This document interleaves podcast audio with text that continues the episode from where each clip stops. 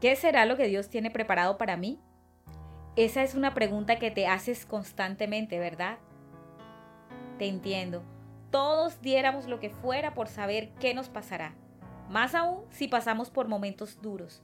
Solo queremos saber si estamos haciendo bien o si por el contrario nos estamos equivocando. A veces no quisieras estar en el cine y en vez de tu película favorita ver el próximo capítulo de tu vida. Sería espectacular, ¿verdad? No eres el único. Todos queremos saber qué pasará, saber si vas por buen camino, si la decisión que voy a tomar es la mejor, si es lo que Dios tiene para mí.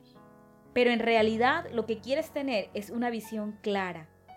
Pero erróneamente la buscas de mil maneras y ante la falta de visión no sabes qué hacer y por eso no avanzas. Pero mira lo que dice Primera de Corintios 2, 9.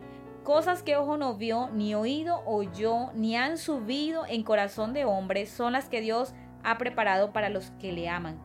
Pero Dios nos las reveló a nosotros por el Espíritu, porque el Espíritu todo lo escudriña, aún lo profundo de Dios.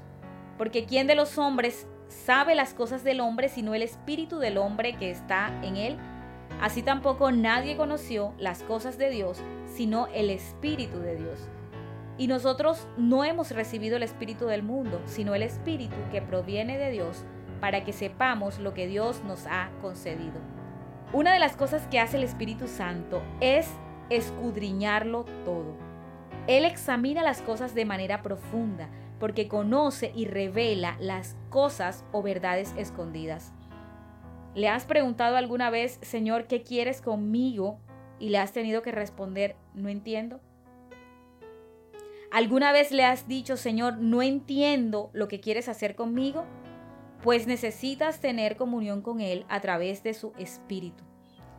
Sí, sé que asistes a la iglesia, pero no se trata de eso. Se trata de que entiendas lo que Dios quiere darte a conocer, lo que tus ojos naturales no pueden ver, lo que tus oídos no pueden oír, ni lo que tu mente jamás puede imaginar, pero que necesitas saber para relacionarte con Él.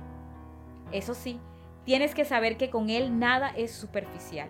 Su labor es hacerte ver la realidad de una manera distinta y profunda. Va a examinar tu interior, te va a mostrar cosas en ti que desconocías, buscará transformarte, tratará de ir a la raíz de todo. Sé que a veces te va a costar enfrentarte a ti mismo, pero Él pondrá su luz en lo más recóndito de tu interior y en cosas que has postergado por mucho tiempo y no las has querido ver, pero será para darte libertad y sanidad. No temas, solo ten un corazón dispuesto para que te instruya, te corrija y puedas recibir lo que Dios tiene preparado para ti. Aún no has visto nada de lo grande y maravilloso que el Señor tiene para ti. Dile, Señor, revélame no lo que quiero saber, sino lo que necesito conocer. Dejo a un lado lo que creo para que escribas líneas nuevas de tu revelación en mí.